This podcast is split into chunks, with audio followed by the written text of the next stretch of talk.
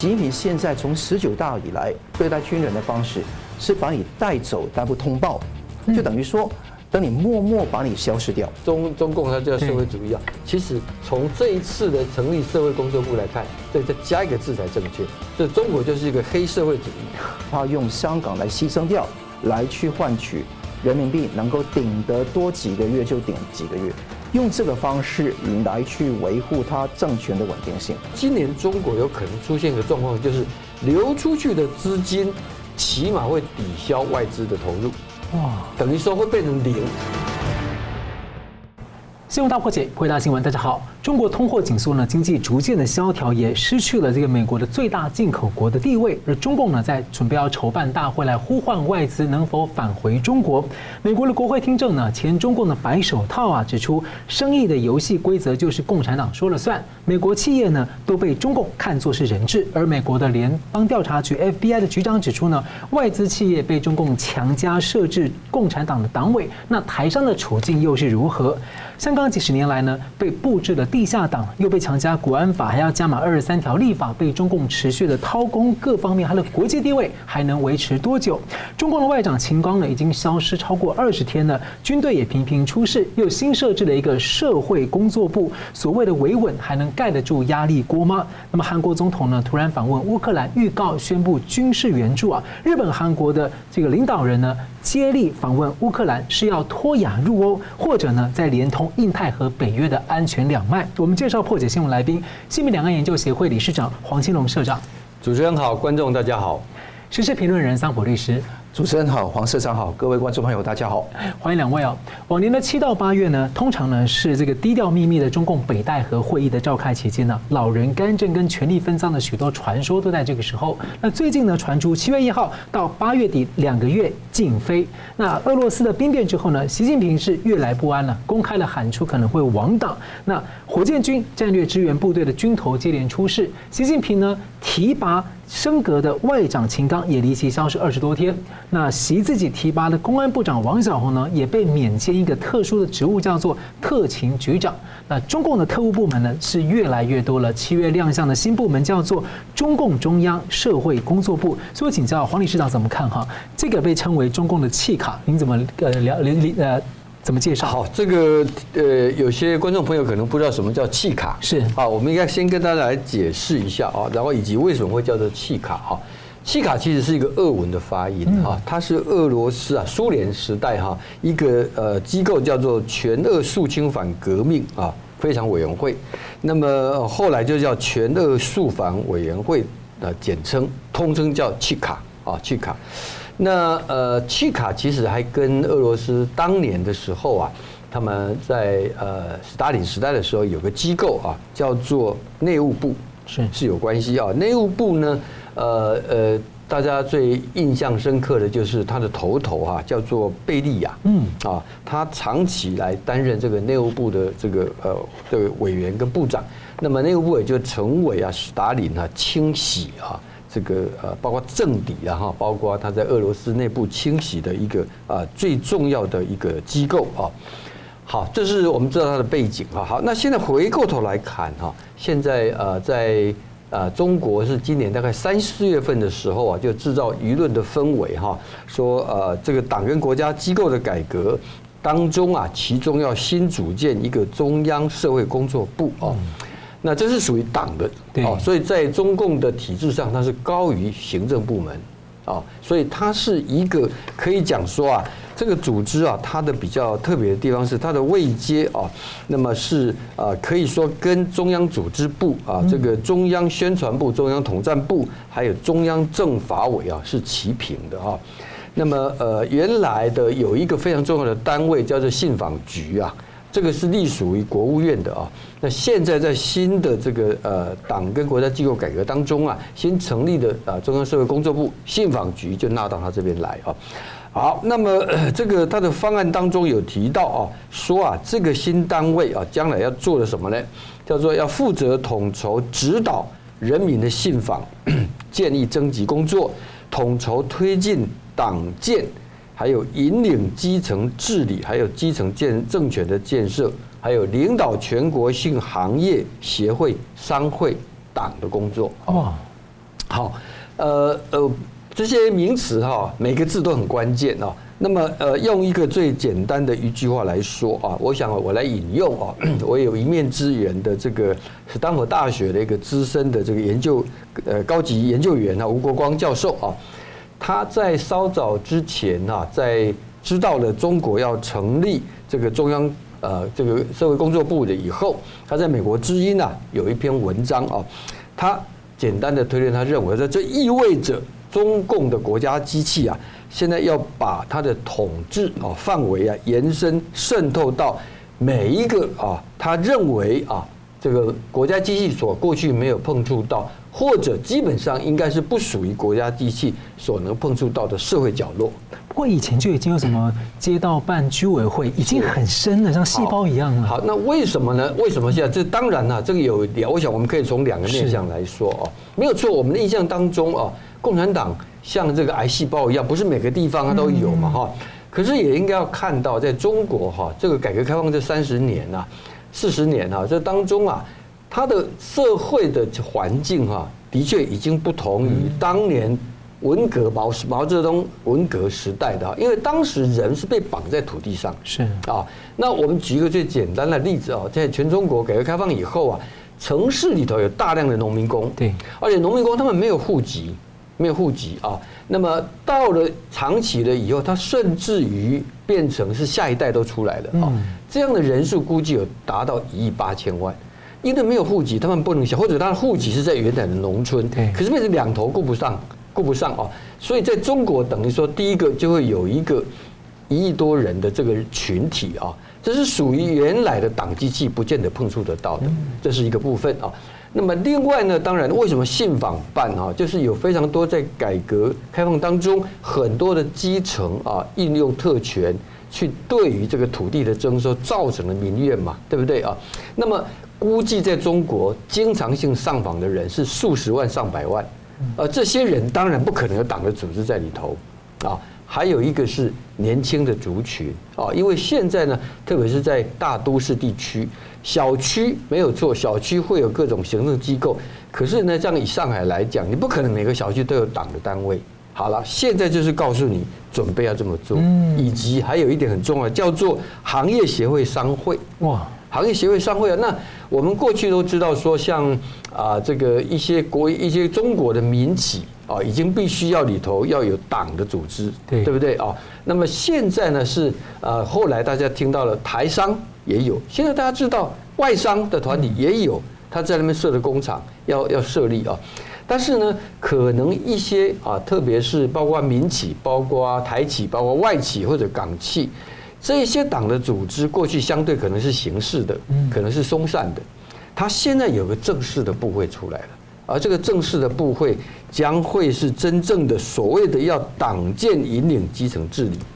等于是说啊，过去在台商、在外商、在民营企业的这一些的党的组织啊，原来可能是一个聊备一格的，嗯，现在会变成是一个真正在控制。我我们讲的说，真正在成为这个机构的啊一个啊非常重要的一个。啊，这个这个这个有影响力的一个单位。那至于说所谓的黄金股权啊，那是早就已经在实施了嘛。嗯，一趴可以来决定那个董事会，就政代表政府，它等于是一票否决嘛。是，还是一票否决啊？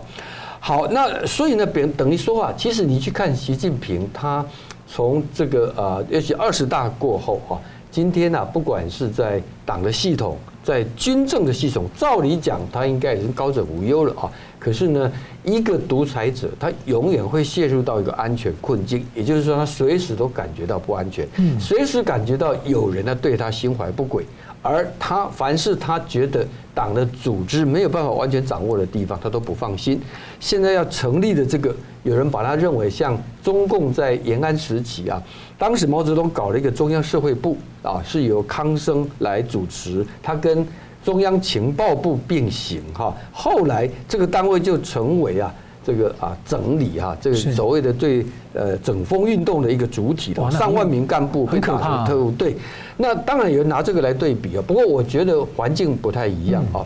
不是说现在会比过去要来的缓和，嗯，而是现在有了数位科技，对，数位科技来了以后，这个对于中央社会工作部将来的一个掌控中国的全民呐。每一个在中国的人本来就是四分零散的，他现在要把你每一个都变成编码一样的，所以中国社会啊，在这个中央社会工作部的之后，我觉得哈，那真正啊是进入到了一个可以说是欧威尔这个这个一九八四啊。的时代啊，已经完完全全显露在大家的面前了。嗯，很多人形容呢，中共是把中国人给原子化呢，相互网格化管理，不让公民社会能够出来啊。那其实，在二十大的时候呢，有一句话，当时呢，大家听了之后有点毛骨悚然，叫做“社会革命”。大家一直不知道他想要干嘛。现在似乎下一步一步步可能要出来了。所以我想请教这个呃，桑普，你怎么看这个事？呃，可以这样说哈，那个集权者、独裁者，没有一个是。能得一息安寝的啊，嗯他们都是非常的呃害怕。那这个害怕越害怕，他就会越管控不同的人，也会疑神疑鬼哈。那北戴河会议可能会召开嘛？因为现在听说秦皇岛市也是有禁止那个那个无人机的问题啊。但是更重要的是有几个不同的新的变化，大家要知道的，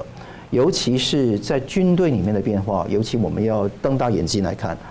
一个是在那个火箭军，以前叫二炮嘛，现在火箭军。火箭军的副司令员那个张振中跟刘光斌，刘光斌是出身火箭军的工程大学，都下马都带走。而且习近平现在从十九大以来对待军人的方式是把你带走但不通报，就等于说等你默默把你消失掉。那十八大以后到十九大之前，你知道打老虎打得很厉害吗？那是你看到在大概二零一七年、一八年之后，整个风气不一样。那现在也是延续这种低调的风气。这是五月《明报》有报道。那之后你看到火箭军现任司令员叫李玉超被带走，原因呢是因为他的儿子留学美国，涉嫌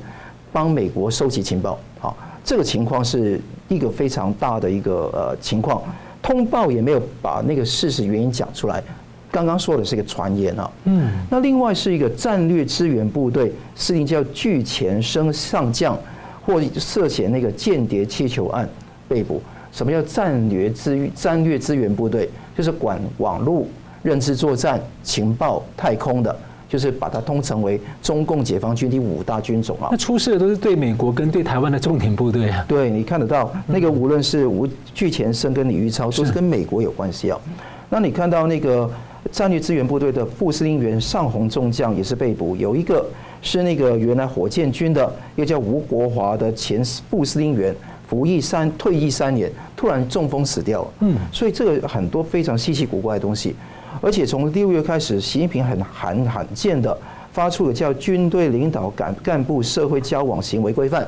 社会的禁呃有社交的禁令，不断净化他们的那个社交网。生活圈、朋友圈，所以这个看到他基本上是对于心怀那个呃一心、身在曹营身在汉哦，呃心在汉，还有同床异梦的人啊，都基本上要大肆的打击。讲的这么白，还是在于那些普通的军头头嘛。红二代在军队里面早就被整肃嘛，是刘亚洲、李先念的女婿，到现在都还不知道消，现在不知道是谁啊。有人说他会判死冤、死缓啊，那个很难讲，都没有被证实。对，还没被证实。那另外一个是刘源，刘源是那是呃那个刘少奇的儿子嘛。那这个两个都是被整肃，或者是不知道到跑到哪里去。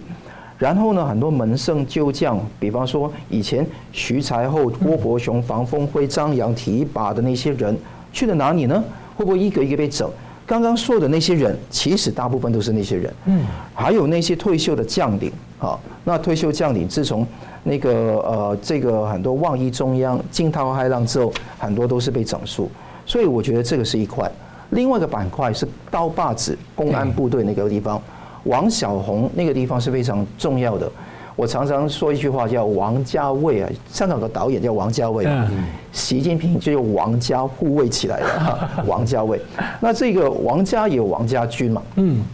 那王小红的是为什么跟习近平这么密切？因为在福州，习近平担任市委书记的时候，王小红是当福州市的公安局的局长，所以他们两个都有从小便认识嘛，哦，那这个情况你看到，他原先王小红是公安部长兼党组书记，而且呢也是兼特勤局长。对，那这个兼特勤局长是非常重要的，因为为什么呢？拱卫整个中南海的正国级的人，我们叫做中央警卫局。中央警卫局从来不归公安部管的，他们归一个叫公安部第九局管。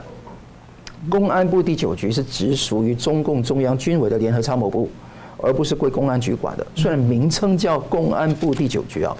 所以那个没有关系，是正国级，是习近平啊，还有那个七常委啊，那些是正国级。好，那另外的是特勤局，特勤局呢是归公安部管的，公安部下面一个特勤局专门来办办这个事情。那问题来了，特勤局是管谁的？是管副国级。还有所谓的四四副两高，呃，国家副主席、副总理、啊副呃委员长，还有那个副政协主席，还有那个原呃最高法院的院长、最高检察院的检察长，这些四四高两副。那这个情况他管下来的话，哎，突然之间提拔一个人叫王志忠，王志忠是一个小咖，在公安部里面特勤局任职的任任职的，六月刚刚过去六月底提拔他当副局长。就突然之间成为特勤局局长，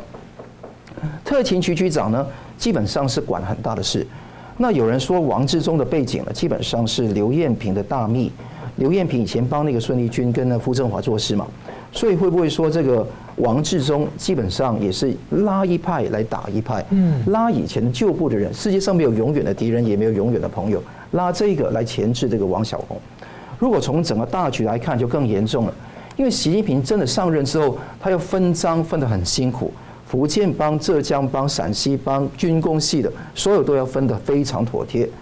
国安部长分了给陈奕信，浙江浙江新军；政法委书记陈文清，福建帮；还有那个蔡奇是兼福建帮跟浙江新新军的，是掌管那个国安委副主席跟中办主任。嗯，还有。这个刚刚讲到吴胜吴汉胜主主呃当那个主席的这个当部长的这个中共中央社会工作部，其实吴汉胜是何许人也也不知道，嗯，可能后面是蔡奇来这边把关，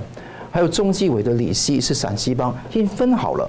那你如果分好之后，公安部是王小红，如果他位高权重，你看到蔡奇也是福建帮，那个王小红也是福建帮，如果这么多人都是福建帮，会形成个帮派，这个地方是习近平的那个。这个芒背在刺嘛，芒刺在背嘛，所以这个情况是非常严重。所以现在你看到他到那个苏州去，他到那个西安去，都是非常的战战兢兢，很怕有人去谋他，也要大家把门窗通通都关起来，窗帘完全密不透风，关起来不准看。所以这个王家军也是非常的夸张啊。现在的副部长陈思源、齐延军、孙茂利。还有在各地，上海的张亚红、天津的横小横小范、横小凡、河南的郑海洋，都是那个呃那个王家军、王小红的人。所以你看看这一种位高权重地方，去提醒了习近平，以前他被那个周波令徐那个当时有个政变嘛，那个情况是非常的就言犹在耳，所以他避免一个人要做到，所以不要再。多过多的关注那个派系之间的斗争，派内习派里面的斗争，其实是开始白热化了。看起来他眼眼中写都可能是普里戈金啊，对，全部都是普里戈金。那你拥有这个刀把子的，有人可能说突然之间喊出清君侧，那怎么办？而且武警部队，其实武警武警部队，那王小红手上掌握两百万的万的那个公安跟武警部队，那你怎么办？所以这个是。习近平是难得一席安寝的原因。嗯，是感谢。我们休息一下，点来看呢，这个中国的经济之下啊，中共呢这个急切的呼喊外资回来，但是呢，在国外呢越来越多白手套，还有像美国连那个 FBI 呢都在警告中共对于外企的控制。我们休息一下，马上回来。欢迎回到新闻大破解。中国大陆的经济内外数据呢，相当的萧条难看，失去了外资，而内部的名气是奄奄一息。不过呢，中共今天呢发布了一个最新的第二季的 GDP 的数据，同比啊是有超过百分之六。那外界呢是相当的存疑了啊。那中共呢在二零二三年要启动所谓的投资中国年啊，路透披露啊，中共的。金融监管机构在筹备一个特别研讨会啊，邀请全球一些最大的投资公司来参加。那另一方面呢，美国众议院的中共问题委员会十三号的听证聚焦在中国的经商环境。前中共北京政协委员沈栋啊，他是一个呃，等于是前白手套了，就出来作证。他说了三个故事，他说美国企业呢都被中共看作是人质。所以请教黄理事长怎么看啊？怎么看那个中共这一波的外资的攻势？我们先看他从经济来哈，刚讲到就是在我们今天录影的时候啊，今天早上哈，中国国家统计局啊公布它第二季的 GDP 啊，那么这个数字跟去年的第二季相比哈，是有一个呃六点三的一个成长啊。那呃大家在讲说这个数字有道理吗？啊，为什么呢？因为前不久才公布六月份的出口啊，对，是大衰退的十几趴嘛哈。好，那中国的统计数这个数字一向大家都有很大的问号啊。不过呢，如果你纯粹就中国的数字来论的话，哦，还是可以看出它的问题啊。其实原来外界是预期哈，它第二季的 GDP 应该会到七以上啊。原因是什么呢？因为去年的第二季。有一个上海封城是四十几天的关系，所以去年的第二季，当时啊说努力的李强呃李克强说啊要把它努力的冲到正的，后来做出来就是零点四嘛，那这是什么呢？这个叫比较积极的问题啊，对不对？比较积极，因为你如果这样把六点三加零点四加起来叫六点七，连续两年的第二季平均不到四趴的成长，嗯，可以这样讲。然后呢，最重要的是今天这个数字，我在前强调，它的数字也许本来就有问题，但我们就它的数字来论数字啊，它比第一季是增加增增长多少？零点八，零点八啊。所以呢，严格讲，本来外界估计啊，它今年是要达到五趴的成长。那因为去年哈。第三、第四季的比较基期已经拉高了，对，所以它今年如果要达到五趴，一定要今年上半年要冲高，嗯，因为刚刚疫情解放嘛，有所谓的报复性的消费啦，出口的拖延迟订单啊等等啊，好，结果现在今年告诉你的是，上半年的 GDP 的的这个成长是五点五，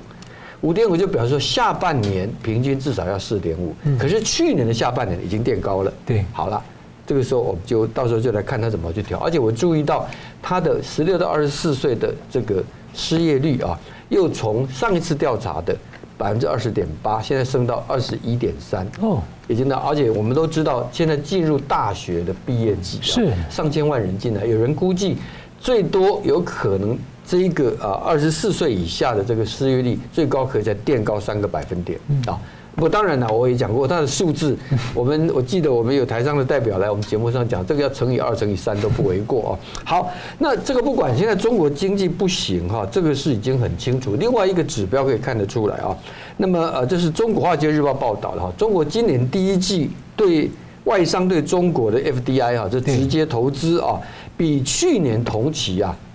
减了百分之八十，八十。去年第一季是一千亿美金，今年第一季是两百亿美金，就从一千亿变两百，剩下五分之一嘛。哦，而且呢，高盛更有意思哈，他说今年因为中国的资金外流还是非常严重，这个当然是跟他很多的包括外资企业台资想办法把钱拿出来，对，还有就中国的有钱人要逃出来啊，所以他说今年中国有可能出现一个状况，就是流出去的资金。起码会抵消外资的投入，哇，等于说会变成零，甚至是一个资金是一个负的一个赤字的这样的一个资金流哈，这是高盛的一个调查啊。好，那也因为这样子哈，所以呢，现在中国努力的哈，想要对外招商哦。我们看到说啊，这个这个礼拜五啊，将会有一场啊，中国金融监管机构是由证监会的副主席方星海啊，方星海是斯坦福的博士啊，他当过上海的证监会的这个主呃局长啊。那么由他来跟啊这个外国这个这个题目叫做以美元进行投资的投资公司。所面临的一些状况啊，好，这个完全可以看得出来，就是说，一个如果不是经济到了这个地步啊，以中国的官僚体系啊，这些人是不太可能在这个时候啊要来做这样的一个事情。然后我们又看到这个啊。李强啊，前不久又特别啊跟着啊这个他的丁薛祥副总副总理了哈，那么谈什么呢？就谈说平台经济啊，现在啊已经啊这个啊经过整顿啊已经差不多了。附带跟大家讲一下，平台经济的整顿，大家知道就两年的时间哈，有一个统计啊，这两年当中啊的整顿啊。那么呃呃，在香港上市的五家这个科技网络科技公司哈，五大龙头啊，阿里巴巴、腾讯、美团、百度跟京东啊。对，你知道这五年它的市值缩水了多少吗？缩水了一点一兆一千亿美金。哇，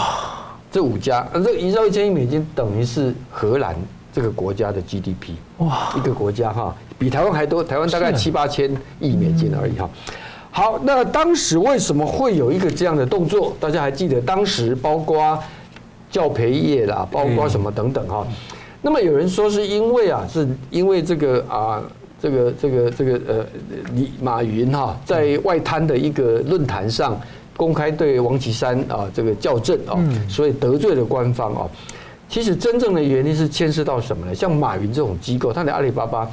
其实有很多哈都是中共权贵的持股啊，对，这些权贵里头有很多不见得是习近平的人啊，特别是跟江泽民有关的啊。那现在像他的蚂蚁一旦上市 IPO 了以后啊，这些权贵的持股马上都变成大富豪，嗯，但是呢，却又是习近平不能掌握的。所以他显然是出于这样的一个恐惧啊，也就是说，他认为这一些他党内的这些老势力啊，有了新活新的资金来了之后，这不得了，这个可能啊，将来啊，不晓得对他干嘛。所以是这样的原因被整顿，这一整顿就把一个荷兰这个国家的 GDP 给拿掉啊。今天中国的经济，中国的失业率会这么严重，乃至于包括说，因为有了这个整顿，现在包括所有的跨国的一些所谓的咨询顾问公司啊，一家一家关闭啊，也包括反间谍法实施了以后，以及我们刚刚前面讲到的中央社会工作部成立的。将来要在企业里头的党的组织，要把它全部都垂直化领导。嗯，你说这样的情况下，外资怎么会放心的的进去？这就难怪说今年第一季它的这个 FDI 啊，尽管啊中国啊，他还派出大家知道疫情刚结束了以后啊，还派出专机啊，让商人、让义务商人到各国去招商哈。那么有一个程度的商人就讲说，他到欧洲去招商哈。空手而归哈，他说过去从来没有碰到这样子，二十年来他第一次啊，他连一份 M O U 都没有拿到，都没有签成哈，因为呢，所有的美国、欧洲的这些国家，大部分现在都是停看听，有很多根本就已经结束了，是投资。好的，那我们继续看到这个七月十二号的听证啊，这个美国 FBI 局长啊，这个回应国会议员的质询的时候呢，谈到中共包括了这个美国合资企业在内的外国的外资的私人公司啊，都必须在内部设立。中共的党组织、党委，呃，这让人想起，其实很多台商啊，甚至专业的事务所呢，也在中国是被迫要设置一些党委。显著的例子呢，大家常讨论的，可能就像是台湾的这个台资的鸿海集团创办人郭台铭呢，在转向从政的时候呢，这个党委跟党员的问题呢，就经常啊被外界拿出来反这个讨论。那汪请教桑普，其实香港过去几十年来就长期被中共渗透啊，逐步控制，可能在大家都会猜说，可能谁是地下党啊，或者他们在做什么样的作用？所以你怎么看？说像外企、台企或者港企被强加党委的问题啊，像中共去年就用所谓的黄金股啊去入主一些平台业者，您怎么看呢？那个我讲一下我的那个当律师的一些经历，嗯，是私人的经历给大家看，也是跟这个题目有关的。两两千零二年之后，我就在一个国际的事务所里面工作，也是常常在中国里面做很代表很多外商，做很多并购的业务。那当时有一个非常重要的问题，是一开始那几年没有什么事，大概到了零六年之后，零六零七年之后，就开始冒起一个新的想法，设工会，所有的外资企业在中国设工会。那我知道工会的意思是什么，并不是工会真正的独立工会，是党组织放在那个地方，帮资方调解劳资纠纷的一个组织，以工会之名，以工会之名做事情。那所以当时候我们呢，我就提议很多的外商不不做，因为没有法律效果。嗯，那这个不做。那有些外商顶不住，因为很多政治压力，他们要设嘛，那他们就设了。但是这个独立工会一直没有，你有独立工会是不可能的。对。所以这个先生，工会之后呢，他们要搞党委了。党委是怎么搞的？每一家的律师事务所，我们去拍门去找一些大的那个在北京、上海事务所。一开门，第一个房间就党委办公室。哦，他们也很自豪说，每个礼拜来这边汇报。我在那个国际事务所做的时候，还没有党委制度，但是呢，却有党的现眼在那个地方，尤其是秘书，那些大的合伙人的秘书啊，都是年轻貌美嘛。那你如果说跟他去好好去萍水相逢式的相处，他会跟你讲，每个礼拜他们要去一个地方开一次会，把事务所里面的东西要去汇报给党知道。哇，所以你哪有在中国事务所有什么秘密？律师不是要守密吗？对啊，那你哪有秘密可言？党都完全知道你的事情，不只是这样子，会计师事务所所有都是如此的。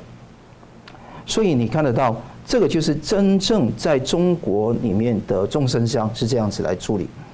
政治安全是第一，经济发展是第二，政治挂帅从来不是经济决定论。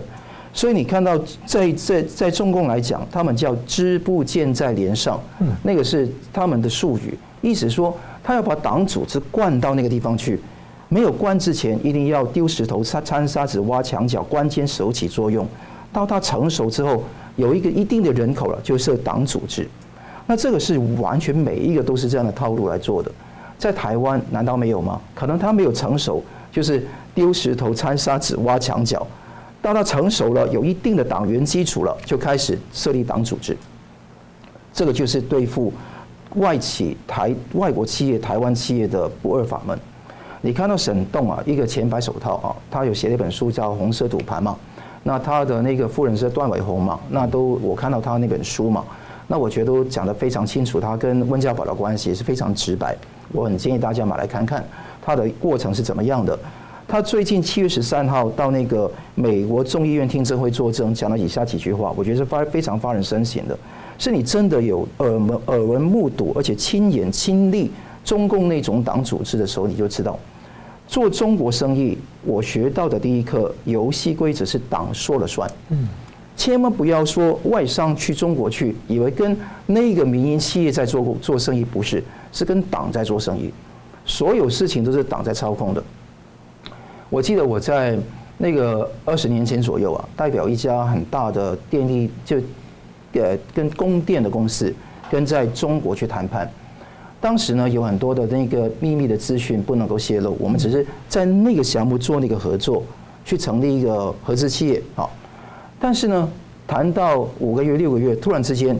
他们就突然冒起说，我谈来谈去就是要你的那个图纸，如果你们不给那个技术的那个那个内容给我泄露给我的，我们谈判就没有意义了。哇！你知道中国谈判国有企业是一排人，十个人坐在你的旁边嘛？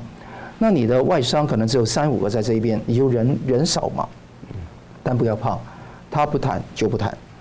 ，OK？因为有些东西是不能谈的。但是很很多人被人糊弄过去了，就是一定要把这个东西献上给他，那就问题更大。被图纸交出去，那竞争竞争力就下降了。对。所以你看，为什么美国很多企业很有骨气的说不谈？但不谈就没有生意啊。所以在那边常常讲讲说，中共逼他去强制去那个做技术转让，是是说你不给我，我就没有生意给你；你不给我，就没有继续合作。以前的合作也是降温，我就找另外竞争对手来替代你。这种情况是非常的严重哦。所以这个是不公平的竞争，也是美国闹的东西，不是闹，是投诉的东西是真实的。不是闹的啊！那沈栋也讲到几句话，在中国，政治权力高于一切，没有法治。中国有法律，但中共凌驾法律。习近平是凌驾中共跟法律之上的现代皇帝啊！所以跟任志强讲的话是一模一样的啊。那类似啊，他说中国的情况比二零一三年十年前差十倍。他说一些在美国的中国企业是潜伏敌人，每个人都可以是党。可以随时调用的工具，所以你如果说在美国那些中资企业又怎么样？他不会被驯服的，他是帮党做事的。那你如果不懂得这个道理的话，以为哎，中国跟美国、台湾要站在中间，两个都是正常的国家，要正常交往，盖什么金厦大桥啦，那么服贸谈判啊之类的，你就完全不知道中国共产党跟美国的本质是完全不一样的。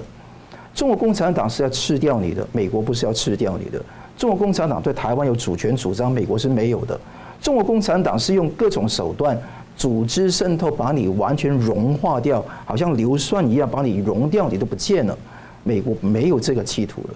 所以自由民主跟专制独裁的分别也在这个地方。你看很多外商啊，也在在投诉说，银行自我审查是为了取悦美国，哎，北京来取悦中国来保障自己的私私人利益。比方说摩根大通审查了分析师的报告，审查报告是纠正那些对中国不利的地方。比方刚刚黄老师讲到那些中国经济不好的地方，不讲，说中国经济会快速反弹呢。你看到那些华尔街的那些银行报告都讲这个这个东西的。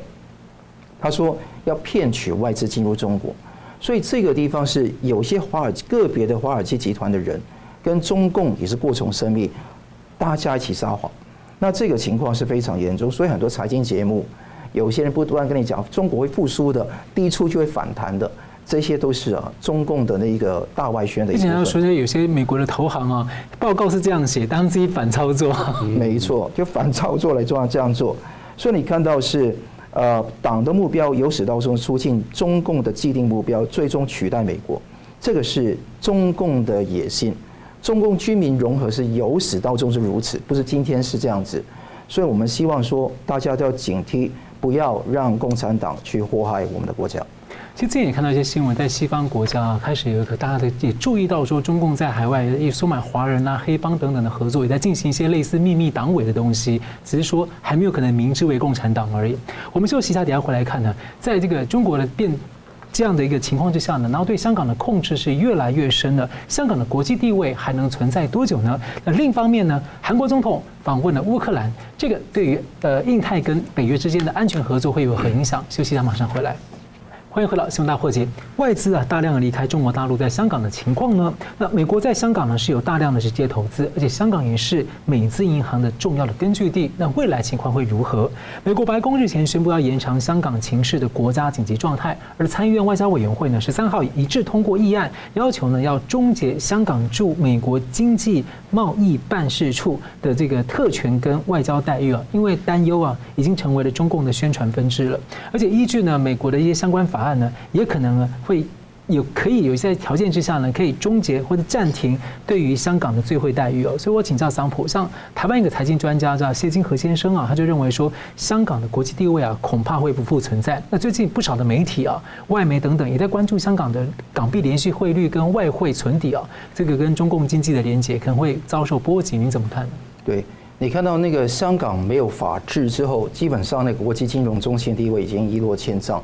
可以说，香港有几个东西可以撑起来嘛？比方说简单税制、低税率，还有港币自由兑换，还有那个，比方说基本上的呃商事规则方面的表面上的透明跟自由嘛，表面上啊。所以你看得到这几个这几个地方，你看得到中国呃香港现在也是有一定的那些外资在那边投资，但是还有一个重点是外汇储备，因为外汇储备如果掏掏空之后，会冲击的不是外汇储备的问题。而是整个港元要不要存在的问题，要不要跟美金挂钩之后要不要存在的问题啊。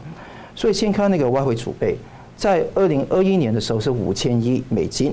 那到现在呢只剩下四千一百七十三亿美金，是按月掉了三十七亿美金，是连续三个月下跌，也是呃到了那个六年前的低位。嗯，那个低位是六年前低位，还没有太糟糕，但是你看到那个趋势是往下的。那港府的那个提出的理由，不外乎是银行体系结余过去一年掉了四千亿港元，政府的财政赤字连连，而且财政的储备也是到了历史低位，只有七千六百亿，还有过去去年的外汇基金呢有两千亿的亏损，就讲了这些东西。那我们就算招单全全收好了，问题根本不在这个储备减少的问题，而是从二零一九年开始。那个香港跟中国大陆有一个叫做呃常备货货币互换协议，我以前在节目上也讲到，就中国人民银行跟香港金管局可以随时在一个上限以内都可以互换人民币跟港币，上限是九千四百亿港元。好了，如果这个上限换完，那如果说换完的话，就等于什么？香港现在财政储备三分之一就被掏空掉。哇！那如果换完之后还需要更多，那就再扣他的联会的，要冲击联会制度，因为希望把联会制度把那个港币快速跟美金交易，就可以把人民币换成港币，换成美金嘛。那这个地方会冲击得到现在快要到七点八五的那个，永远都是在啊，就冲击到港币的稳定性。好了，最后都要它要解锁的时候，港币没有，联系汇率没有，等于说只有人民币跟美金。那如果说到最后这个情况，一定是当中国共产党用港币这个储备耗尽，换了美金去充当他人民币的那个准备货币，等到这个钱都已经用完，因为有有有限度的钱嘛。顶多你加起来一点八万亿的港元，加上九千四百亿的港元，加起来都可能是只有两万七千亿的港元，好，所以基本上是有限度。用完之后，那港币没有存在价值啊，因为都是换成美金了，港币没有了。那这个时候，联系汇率跟港币的存在价值已经没有，港币的稳定性先受冲击，之后下一波是人民币的那个稳定性也会受冲击。那你说？会不会杀鸡取暖啊？会，会不会说用这个地方病急乱投医？会，共产党会在这个地方，我觉得他用香港来牺牲掉，来去换取人民币能够顶得多几个月就顶几个月，用这个方式来去维护他政权的稳定性。这这样不就是饮鸩止渴？因为现在国际行对对港币可能还剩下一点点，还现在有多少些信任？那如果港币直接把它消耗完，那对中共来说不是更惨？他宁愿消耗，因为他不消耗立即产，消耗还有一个时间可以拉长嘛，所以他会用这个时间顶顶的可能几个月的时间，他都要消耗香港，所以这个才是非常糟糕的地方。就一直来讲，香港都是贸易、旅游还有那个金融中心，现在已经是一去不复返了。那你看到刚刚呃主持人也讲到关于那个美国参议院，那个呃美国也有那个白宫宣布延长针对香港局势的那个国家紧急状态一年，那这个也涉及到美国参议院有个提案，还有外交关系委员会去，就是要说香港驻美国的经济贸易办事处，就要简称 HKETO，要基本上要慢慢撤除。它有个 Certification Act，就认证法认证法案，就那个参议院如果众议院都通过之后，就交给总统在三十天内对要去认证香港是不是。一个还享有外交特权，还有它各方面的那些存续的价值。如果没有，那么那个香港经贸办要在六个月内、一百八十天内啊要关停。那这个情况，香港经贸办现在有三个地方嘛，在华盛顿、在纽约、在旧金山，那有可能说一个一个被关停。那另外一个地方是香港要不要享有最惠国待遇的地位？那这个地方当然是跟中国共产党一起来合并来看的嘛。那大家知道说，共和党已经很多议员提议，呃，香港应该没有，中国也应该没有，因为香港上市的资质，二零二零年香港资质法已经讲讲出来了，所以那个 MFN 就是那个最惠最惠国待遇的地位，等于现在要不要再跟香港同样的 level 呢？如果用数据来看，美国对于中国现在征收的税大概是关税十九点五帕左右。那一般对其他国家最惠国大约是九帕，其实对中国已经征收惩罚性关税嘛。那这一套东西是不是要用到香港里面来？等于说，现在先不争论 MFN，还有个叫做跟中国的永久正常贸易关系 PNTR 也会受到冲击。嗯，所以这几个地方跟中国一盘棋来看，美国要制定什么样的战略是很决定于。他对于在在中国里面的战略、在贸易、在科技方面要不要继续做？所以我觉得说，很多建立气球事件呢、耶伦访华事件，我们都可以放一边，我们就看实际的美国对中共的中国的政策有没有真的是位移。嗯，那这个地方才是我们最在意的。那所以我觉得美国站在十字路口上不能够退啊，也希望大家能够自由世界一起有这个声音，这个是非常重要的。那我们也看得到，这个香港人也是要制造一些黄色经济圈来保护自己。当然，这是守护自己的一方面，但却被港共政权不断的打压。那很多，包括我在内，也呼吁啊，李家超不能访问美国。但美国也考虑说，那个 APEC 十一月的峰会不给李家超去，只给习近平去，习近平会不会去的问题。嗯，啊，所以这个地方留在美国去看。但我们要讲出我们的道理来。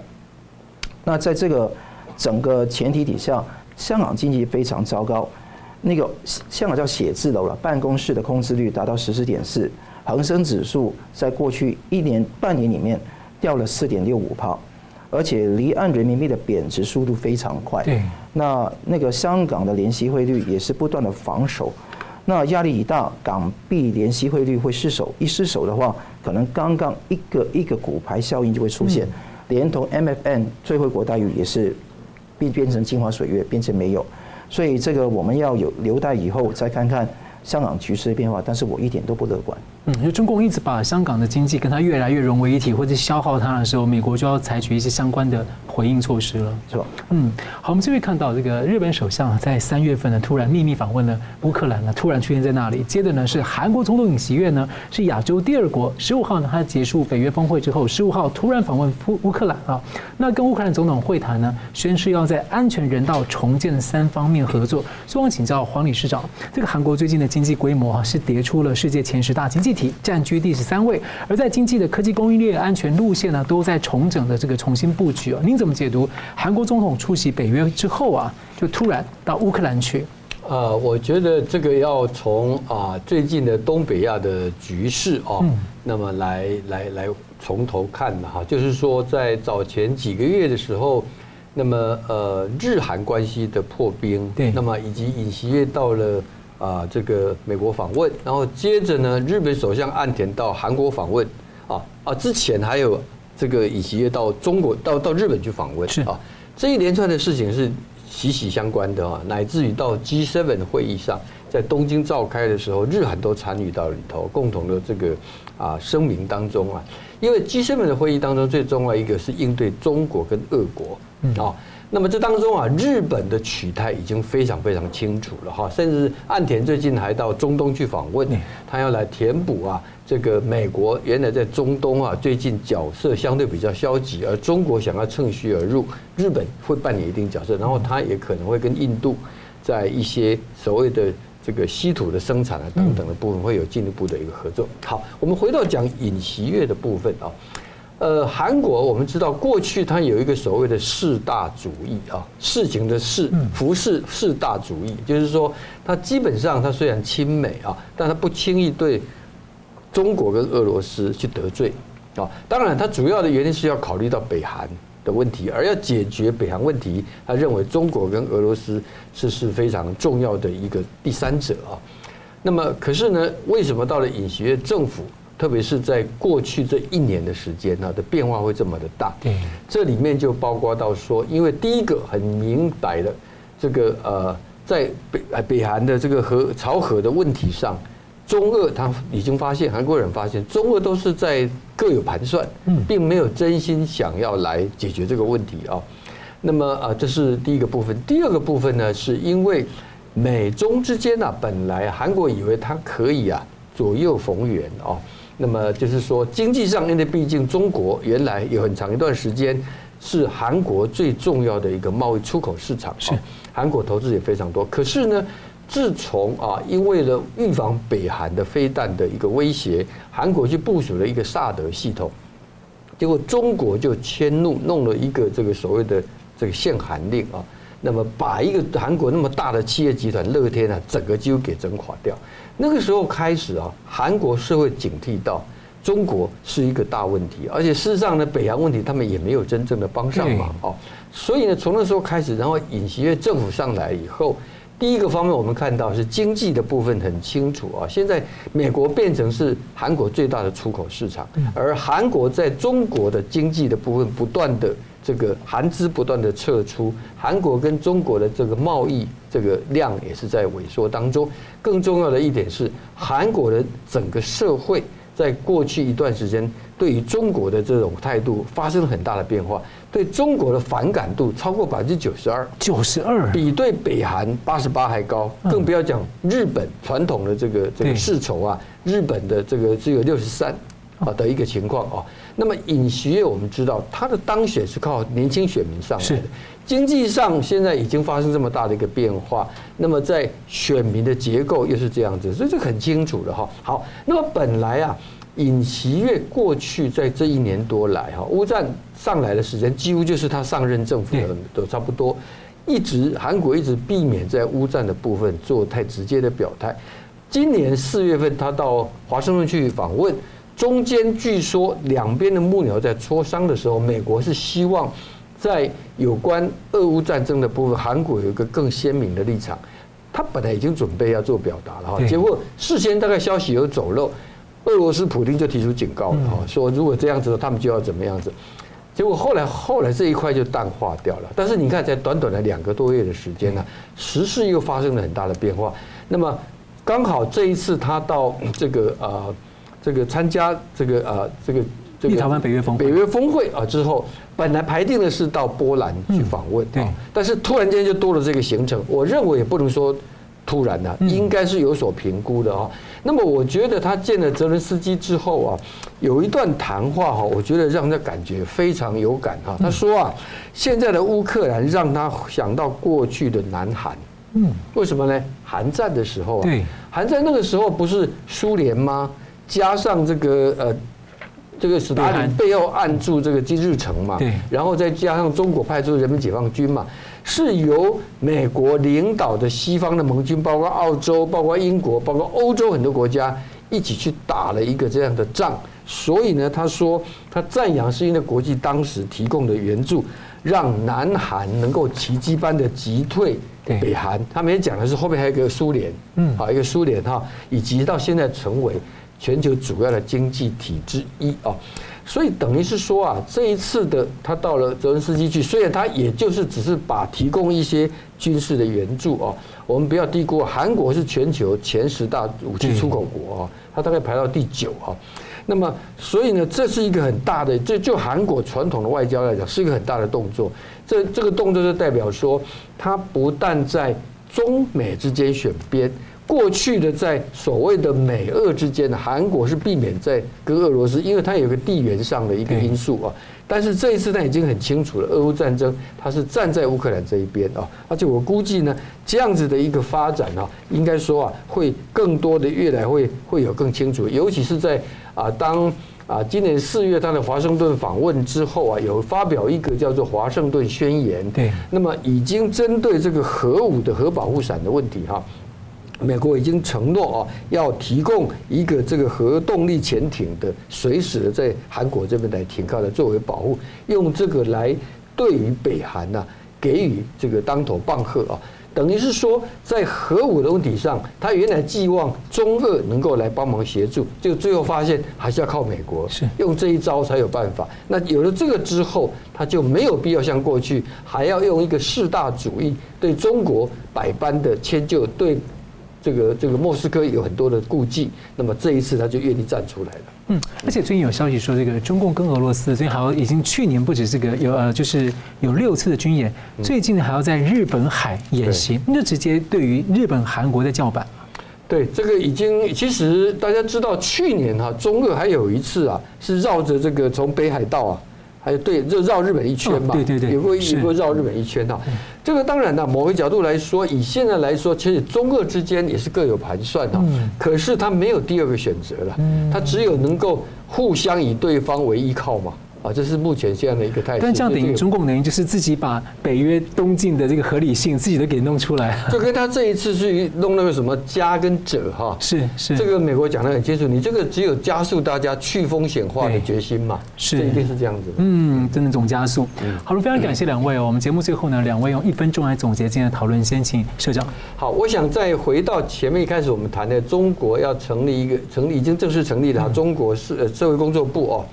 那么我们刚前面已经讲过，这是在啊等于说啊，呃，中国社会啊，经过四十年的改革开放，本来民间社会开始的有一些相对的这个啊空间哈，现在共产党连这个都不允许啊，那么都等于是说要手都要伸进去啊，那么我就有一句话说啊。这个以前呢、啊，它叫做社会主义吧，哈，中中共它叫社会主义啊。其实从这一次的成立社会工作部来看，这个再加一个字才正确。这中国就是一个黑社会主义，就是用黑道的一个方式啊来，它就基本上就是一个黑社会组成的一个一个一个统治啊。说它是国家，坦白讲，我用一句曹兴诚先生的话，说它是国家太称赞它了，它根本不能叫国家，就是一个超大型的黑社会组织嘛。嗯，是。桑普律师，对于中共的本质认识一定要很清楚啊，的确是一个超大型的黑社会，而且是要征服全世界，要要征服跟毁灭全世界一个黑社会。所以我们不要以为它只是可以化洋而治，哈，以为可以呃太平洋画一条线，美国就管另外一边，中国管另外一边，没有这一回事。那台湾就在中国这一边，很危险。对对对，没有这一回事，因为曾经在奥巴马时代有曾经有这样的想法。嗯，那回到刚刚讲到的情况是，俄乌战争是一个非常大的变数了。没有俄乌战争，我觉得全世界对于中国的那个围堵只是越来越浓密。但是因为俄乌战争搅乱这一个东西。所以，我真的衷心希望俄乌战争能够尽快胜利的结束，然后那个呃那个俄罗斯大幅被削弱之后，中共让全世界针对，因为认清楚谁是世界上最大的敌人，嗯，啊，不可能说世界上没有敌人，这是最大的 rival，最大的竞争对手，嗯，就中共。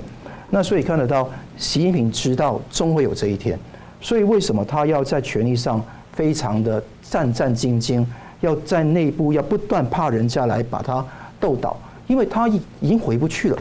他一旦开放之后，他会散掉、垮掉，所以他只能这一个一直走下去。所以我们就在静待这一天的到来。嗯，是的，我们非常感谢两位的分析，感谢观众朋友的参与。新闻大破解每周一、三、五再见。谢谢。